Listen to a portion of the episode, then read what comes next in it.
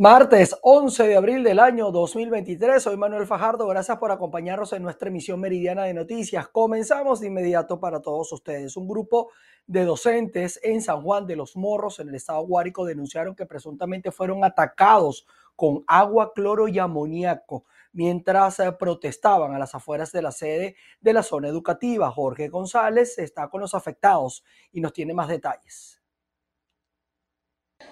Hola Manuel, ante esta situación nosotros nos encontramos con un grupo de docentes que resultaron afectados y con ellos vamos a conversar. Ellos se encuentran concentrados en este momento en la casa del maestro, acá en San Juan de los Morros, capital del estado Guárico. El día de ayer ustedes pretendían realizar un, una especie de protesta dentro o a las afueras, mejor dicho, de la zona educativa y no pudieron hacerla producto de esta situación. ¿no? Háblenos un poco qué fue lo que ocurrió. Su nombre y su apellido, por favor. Ah, Leini Vargas, buenos días. Sí, nosotros estábamos realizando en sí, estábamos realizando la protesta y eh, escuchamos a un grupo numeroso que le estaban, mira que nos está cayendo agua. Y nosotros estábamos cerca de la puerta de la zona educativa y en ese momento a mí me cayeron unas gotas, pero en el momento que me caen las gotas, yo, me lanzaron agua a mí también, pero me pegó el olor al amoníaco, que yo lo conozco como el cornet ciervo. Y como yo tengo problemas respiratorios, de inmediato yo no encontraba qué hacer, pero no cargaba tapaboca allí, pero me pegó el olor bastante fuerte. Este, mi, compañera acá presente me, auxilió con un tapaboca. ¿Y esto le afectó a usted? Claro, pues yo tengo problemas respiratorios. ¿Qué llamado le hace usted a las autoridades y cómo ve usted esta situación? El respeto, porque nosotros hasta los momentos nuestras protestas han sido pacíficas. Nosotros no nos hemos metido con nadie, no hemos trancado vía, no hemos lanzado nada, entonces no tienen por qué atacarnos de esa forma, pues. Y más con algo que es peligroso, porque por lo menos a mí me fuesen llevado para, para me fuesen hospitalizados, porque yo tengo bastante problemas respiratorios. Yo vengo, acabo de salir de un reposo por problemas respiratorios de 21 días, entonces no, no me parece justo, porque estábamos ahí solamente todo haciendo bulla allí, pues, más nada. Gracias. También está otra de las afectadas. Cuéntenos en, su caso qué ocurrió también, de, acuerdo a lo que usted pudo ver.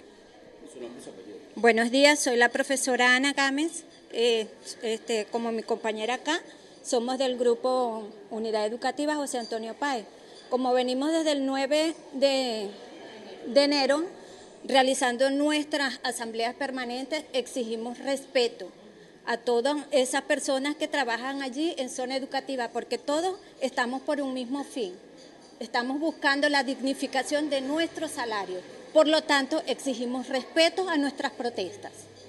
Nos cuenta que también le estuvieron echando agua. la profesora cuando ocurrió eh, ese evento y la profesora viene este, de un, saliendo de un reposo médico, por lo tanto, mi deber como colega de ella y compañera fue auxiliarla.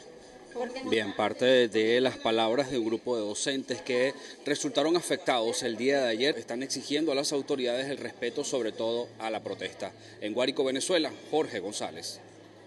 Y tras distintas jornadas de protesta desde el mes de enero en el estado Lara, ya iniciaron las conversaciones entre el sindicato de maestros y la zona educativa en el estado Lara a fin de llegar a acuerdos por mejoras salariales y laborales. Hola, ¿qué tal? Muy buenas tardes. Estamos a las afueras desde la zona educativa del Estado Lara, en donde en estos momentos se encuentra una comisión de eh, los directivos del Colegio de Profesores, de los sindicatos de maestros. Incluso afuera hay un grupo de docentes que está respaldando estas eh, o estos encuentros que se está teniendo con la zona educativa precisamente para obtener respuesta a todo este periodo de protestas que ha encabezado el sector educación en Venezuela. Saúl Pérez, miembro del Colegio de Profesores del Estado Lara, ¿qué se está hablando, profesor? Una de las peticiones que ustedes están haciendo, además del salario, es el ajuste la reprogramación del año escolar, porque ciertamente los niños de las escuelas públicas se han visto afectados con todas estas manifestaciones de calle. Eh, perfectamente. Eh, nosotros estamos acá en, estas instalaciones eh, tratando de, llevar, de llegar a algunos acuerdos fundamentales. Esos acuerdos tienen que ver con cumplir lo que está, las demandas que venimos realizando los educadores. En las condiciones por las cuales se inició el conflicto desde el 9 de enero siguen siendo, están intactas todavía. No hay respuesta hasta los, hasta los actuales momentos por parte del patrono, por parte del Ministerio de Educación. Por lo tanto, nosotros nos mantenemos en asamblea permanente hasta tanto no se escuchen las peticiones que venimos realizando. En relación, a la, en relación al año escolar que se viene, que lo vienen diciendo eh, por parte de las autoridades que se va a perder, eh, son, son 70 días 70% de inasistencia que lo, generaría la pérdida del año escolar. Hasta ahora no lo han venido realizando.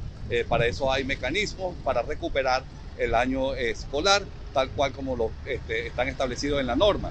No es una responsabilidad de parte de los docentes que estén en conflicto. Se debe entonces al incumplimiento por parte del Estado que no permiten satisfacer las necesidades y las exigencias y las demandas contractuales, como es la firma de la tercera convención colectiva, el pago del 280% que se adeuda del segundo contrato colectivo existente, además de, de las deudas que se tienen con HCM, el seguro funerario y lo que respecta también a la seguridad social de todos los trabajadores. Muchísimas gracias, profesor. Esperamos entonces que eh, pronto exista una respuesta por parte de la zona educativa en el Estado Lara en relación a las solicitudes que está haciendo el gremio docente de toda Venezuela. Hay comisiones en, toda, en todo el país que se está reuniendo con la zona educativa, precisamente esperando una respuesta por parte del Ejecutivo Nacional. Con esta información desde el Estado Lara, le invitamos a que usted por favor continúe con más de nuestro noticiero. Desde Barquisimeto reportó para ustedes Andreina Ramos. Así es, y les cuento que hace 21 años, el 11 de abril, pero del año 2012, el país se sacudió por el intento de golpe de Estado del entonces presidente Hugo Chávez. En nuestro programa Buenos Días, el historiador y profesor de la Universidad Central de Venezuela, Pedro Benítez, aseguró que el gobierno de ese entonces utilizó este hecho y las protestas de los días siguientes como una forma eh, de hacer política también y de alguna manera de criminalizar a la oposición. Veamos cuáles fueron sus disertaciones esta mañana. El gobierno nacional eh, intentó tapar precisamente lo que ocurrió el 11 de abril eh, y utilizó el carmo, lo que llamamos el carmonazo, el golpe de Estado del día siguiente, este, como una bandera de agitación política, de propaganda, para movilizar a sus propios partidarios y perseguir a la oposición. Entonces, ponerle a la oposición venezolana, a toda la oposición venezolana, este, el tique, ¿no? la, la banderita de golpista, aunque la mayoría de factores opositores no tuvieron nada que ver con esos hechos. Por lo menos se criminalizó la protesta de los sectores opositores, sin lugar a duda. Se buscaron unos culpables, de hecho todavía hay unos funcionarios de la Policía Metropolitana que están detenidos después de todos estos años, cumpliendo este, pena de cárcel, o sea, se, empezó una persecución y una judicialización eh, de la política y una politización de la justicia no buscando precisamente establecer los verdaderos eh, responsables, repartir las culpas eh, de acuerdo a un juicio justo y, abierto, como establece la Constitución y la ley, venezolana, sino que se buscaron unos chivos expiatorios. Y durante muchos años, bueno, hubo un grupo de venezolanos que estuvieron eh, detenidos y sometidos a persecución sin derecho a una defensa, a una defensa legítima y se les convirtió, bueno, en, los victimarios de los sucesos y se cargó sobre ellos pues, eh, con toda la, responsabilidad. Revisamos información en materia económica. En Nueva Esparta, por ejemplo, la Cámara de Comercio busca crear estrategias que impulsen la actividad de este sector. Una de las formas es una encuesta con las opiniones que arrojen los comerciantes activos en la zona. Saludos en efecto, la encuesta aplicada al sector comercial en los meses de febrero y marzo revela datos de interés como confianza en la mejora de los ingresos y deseos de seguir invirtiendo este año, pero consideran necesario tres condiciones, que se activen nuevamente los créditos, que el país se abra a la inversión internacional y que se garantice la seguridad jurídica. Cuando se le pregunta, por ejemplo, sobre las ventas para el año 2023, el 57% dice que van a aumentar. 32% dice que serán iguales y solo apenas el 11% estima que serán menores. Eso, eso es importante. Para nosotros consideramos que es un indicador de confianza significativo. Otro indicador de confianza es cuando le preguntamos sobre si creen que van a hacer nuevas inversiones en Nueva Esparta. Bueno, el 48% dijo que sí. Solo un 20% dijo que no. Y hay un 32% que dice que no sabe. Eso es creer en Nueva Esparta. Eso es creer en el futuro. Ante la pregunta de si esperaban tenían previsto aumentar el número de trabajadores este año, el 40% dijo que sí, el 60% dijo que no. Es decir, hay esperanza, si piensan ellos que, van a necesitar nuevos trabajadores y que un 40% lo diga, nosotros no, no nos parece significativo. Cada quien tiene su valoración, ¿no? Acuérdate de aquello del vaso lleno o del vaso medio vacío, ¿no? Siempre hemos preguntado cuál es el servicio público más ineficiente. En esta oportunidad surgió un, elemento, un, factor que nunca lo habíamos conseguido, que era el transporte público. Apareció como tercero. Este, eso no, no, era normal, ¿no? Lo normal era que apareciera la electricidad, este, el agua, este, que nuevamente volvieron a aparecer en esta oportunidad, creo que fue la electricidad que apareció y cerquita, muy cerquita el agua, pero de tercero el transporte público. Eso significa que el comerciante, el afiliado nuestro, siente que la deficiencia en el transporte público lo está afectando, bien sea porque o los empleados no llegan temprano o parte de sus empleados no están llegando al, al trabajador. Esta radiografía la realiza el Centro de Documentación e Investigación de la Cámara de Comercio en diversos lapsos de tiempo durante el año en busca de datos que le permitan fijar estrategias de crecimiento e incluso propuesta de políticas públicas. Desde la isla de Margarita, Ana Carolina Arias. Como ustedes saben, hoy es el día para crear conciencia sobre la enfermedad de Parkinson. Y les cuento que de 25 medicamentos existentes para tratar esta enfermedad en el mundo, en Venezuela solo existen dos fármacos disponibles. Desde Caracas, Irene Mejía ha estado atenta a esta situación y nos tiene más detalles. Sí, gracias por el contacto y un saludo a quienes a esta hora sintonizan la emisión meridiana de noticias. Este 11 de abril se conmemora el Día Mundial del Parkinson. Por esa razón, nosotros vinimos a entrevistar al presidente de la Fundación Parkinson Caracas, Alexander Hernández. ¿Cuál es la situación de las personas pacientes de Parkinson en este 2023 en Venezuela? No ha cambiado mucho, este, no ha cambiado nada el panorama desde 2018 para acá. Bueno, prácticamente desde 2015, pero el 2018 estuvo bastante rudo en la cuestión de los medicamentos. Solamente se consigue de 25 medicamentos que hay para Parkinson a nivel mundial, se consiguen dos. O sea que sí, nosotros no podemos, no nos cae bien el, el Eopa Cardiopa, que es el, básico, y el Provipexol, fallecemos más rápido porque no tenemos opción. Ahí Maopar, ahí está el Evo, hay estado dopaminérgico que en cantidades que no conoce mucha gente aquí en Venezuela y por eso que hay muchos fallecimientos eh, a causa de, falta de medicación. Señor Hernández, con respecto precisamente también a los costos de estos fármacos o de estos medicamentos, ¿cómo hace un paciente Parkinson para poder costear su tratamiento? El Ministerio de Salud les está entregando por medio de las farmacias de alto costo, están entregándoles la medicación. Eso siempre ha sido intermitentemente, o sea, dos meses sí, tres meses no, un mes sí, dos meses no, y así juegan con nosotros como le da la gana. Realmente eh, las personas se han ido, muchos familiares, la diáspora que ha salido de, Venezuela, son familiares que están buscando no tanto el sustento de la comida, sino el sustento de, las, de los medicamentos, porque tú no tampoco, o sea, tampoco puedes vivir sin medicamentos. Entonces aquí una cajita de, de, de, de te cuesta 360 bolívares que te dura 10 días a un paciente. Te multiplica eso por 4. Y en, Europa, en, España, te sale la caja en 20 dólares. Con flete y todo listo, montado aquí. Pero nadie tiene acceso a los euros, a los dólares. Entonces, por eso mismo, yo digo, hay que enfatizar el problema que es de base, que necesitamos que los laboratorios vengan acá otra vez a Venezuela. Es la única forma de, de solucionar esto. Con ayuda humanitaria no se va a solucionar esto. Muchísimas gracias, señor Alexander. Palabras de Alexander Hernández narrando un poco la situación que padecen los pacientes de Parkinson en Venezuela en este Día Mundial de la Lucha contra el Parkinson. Les invitamos a ver nuestro trabajo especial para la emisión central de noticias BPI esta tarde. Desde Caracas, Venezuela, Irene Mejías. Así es, estaremos atentos a ese trabajo especial que se lo vamos a mostrar más tarde.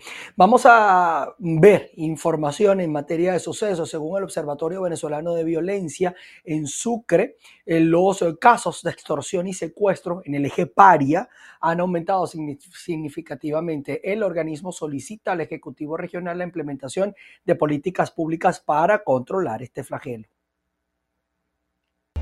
Un saludo amigos de BPI TV, establecemos este contacto desde el estado Sucre y es que según el Observatorio Venezolano de Violencia se han incrementado los casos de extorsión y secuestro. En tal sentido, vamos a conversar con la coordinadora regional de este organismo para que nos amplíe la información.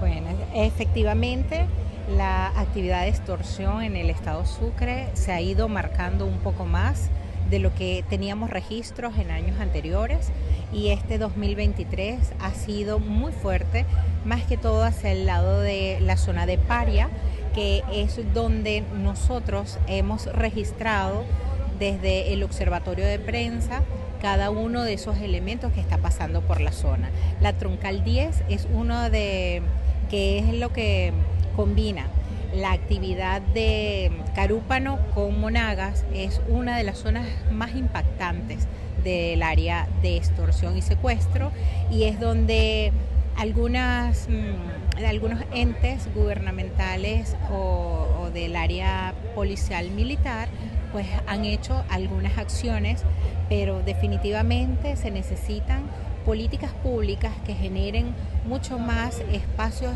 de acción contra este flagelo. Entiendo que en el informe que eh, recientemente publicaron se hace referencia a un secuestro de un comerciante precisamente de la zona paria. Sí, efectivamente, el señor Rodríguez, pues justamente fue uno de los más afectados y sigue siendo entonces esa zona con los de agroalimentaria los más afectados. Entonces él, gracias a Dios, se pudo liberar, pero bueno, en las informaciones oficiales que entonces nosotros también manejamos, indica que el flagelo sigue con mucha más fuerza y que les quitan eh, los cargamentos de cacao, de café o cualquier otro rubro agroalimentario para este proceso de extorsión. Con eso los, los manejan. Bien amigos, este es el aporte informativo que podemos ofrecerles a esta hora desde este estado del oriente del país. Reporto para ustedes Andrea Fabiani. Al menos 14 lesionados y 3 fallecidos dejó un accidente de tránsito en la carretera Ocumare de la Costa a la altura de la curva del Caracol, esto en el estado de Aragua. Sí, gracias por el contacto que lo establecemos a esta hora desde la región central de Venezuela. De manera extraoficial se conoció que el vehículo embarrancado más de 100 metros de la carretera Ocumare en el kilómetro 13 del municipio Mario Briceño Iragorri es de marca Doyer, modelo Picot y trasladaba además del conductor 16 personas, 7 adultos y 9 menores de edad, de los cuales se encuentran 5 lesionados de gravedad y 9 con lesiones simples. El fatal accidente dejó tres fallecidos, entre ellos el conductor del vehículo. En el lugar se presentaron comisiones de la Policía Nacional Bolivariana, Tránsito del Limón, Policía Estadal, la Cruz Roja, Imparque, Bomberos del Estado de Aragua, Protección Civil y cinco ambulancias de Corpo Salud, las cuales realizaron labores de rescate y levantamiento del, accidente de tránsito ocurrido pasadas las 8 de la noche de este lunes. Quien reporta Ruth Lavero. Les cuento que la migración va a ser el tema de la reunión que van a sostener el día de hoy los cancilleres de Colombia, Panamá, junto al secretario de Seguridad Nacional de los Estados Unidos, Alejandro Mayorkas, para fortalecer las acciones frente al paso irregular por la selva del Darién. Cordial saludo. El canciller de la República, Álvaro Leiva Durán, viaja hoy a Panamá para encontrarse con la ministra de Relaciones Exteriores de ese país, Yanaina Teguaney, y con el secretario de Seguridad Nacional del Departamento de Estado, Alejandro Mayorkas, con el fin de dar continuidad a los encuentros programados para dar cumplimiento a lo acordado en la pasada reunión que se llevó a cabo en febrero en el municipio de Apartado, en el departamento de Antioquia, esta región del Urabá álgida en temas como la migración. El canciller está previsto que regrese el día de hoy al país porque mañana tiene debate de moción de censura en el Congreso de la República, ello motivado a algunos nombramientos de cónsules y otro personal diplomático en algunos países. Leiva Durán, así como Teguaney y también Mallorca, el representante norteamericano, tienen previsto dar continuidad a los puntos acordados en la pasada reunión de Apartadot, en los cuales se acordó, entre otros temas, incrementar los puntos fronterizos por parte de Panamá, así como la atención prioritaria a la población vulnerable. Recordemos que la mayoría de ella es venezolana, que se desplazan a través del tapón del Darién para llegar a Panamá y posteriormente continuar su camino por Centroamérica para intentar cruzar a Estados Unidos. También se acordaron medidas para fortalecer las actividades de las autoridades que impidieran delitos como la trata de personas y explotación sexual que se está dando en esta región principalmente por parte de grupos criminales que operan en las zonas aledañas y también en el propio tapón del Darién. Con esta información los invitamos a que continúen con más y en la emisión central trataremos de darles más detalles de esta reunión. En Bogotá, Miguel Cardosa, BPI TV. Nos vamos hasta Brasil porque el presidente de esa nación, Luis Ignacio Lula da Silva, cumplió los primeros 100 días de su gestión. Vamos a ver parte de su balance. A 100 días de su gestión, el presidente brasileño Luis Ignacio Lula da Silva se refirió a su antecesor Jair Bolsonaro y lo acusó de intentar perpetuar el fascismo en el país sudamericano. Si sumas todos los presidentes de la República desde la proclamación de la República hasta estas elecciones, la suma de todas las candidaturas juntas no gastó lo que gastó este ciudadano en la perspectiva de perpetuar el fascismo en este país. En el discurso de balance, Lula afirmó que lo ocurrido durante el mandato del líder ultraderechista entre 2018 y 2022 nunca había pasado en la historia de Brasil. No sabemos lo que ese país pasó. Sabemos lo que pasó en este país, las ofensas que sufrió la democracia, que sufrieron las mujeres, los negros, los demócratas, la Corte Suprema, que sufrieron los gobernadores. No creo que nunca en la historia de Brasil un gobernante haya tratado a las entidades federativas con tal falta de respeto.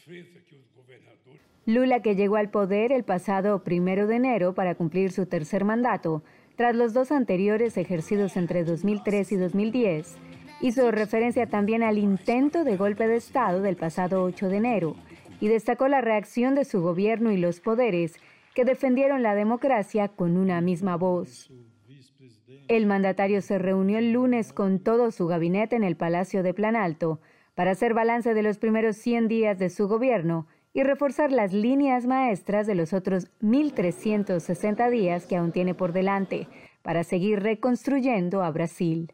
Taiwán eh, denunció a China por llevar a cabo una nueva incursión de 26 aviones y 9 barcos en torno a la isla, luego de haber anunciado el fin de sus maniobras militares eh, con este ejercicio. La información fue dada a conocer por el eh, Ministerio de Defensa de Taiwán. Alegan que los o que 14 de los aeroplanos chinos cruzaron la línea media del estrecho de eh, Famosa, conocida por la frontera no oficial respetada por Taipei y Pekín en las últimas décadas. Así que hay que esperar las reacciones que esto va a generar, por supuesto, en China y también por la comunidad internacional. Mientras tanto, nosotros colocamos un alto en, este recorrido informativo, decirles a ustedes que vamos a estar realizando avances, así que manténganse siempre conectados a todas nuestras señales y a nuestras plataformas, porque allí va a tener la información de inmediato por acá, por VPI TV. Nos vamos a ver a las 6 de la tarde, allí los espero.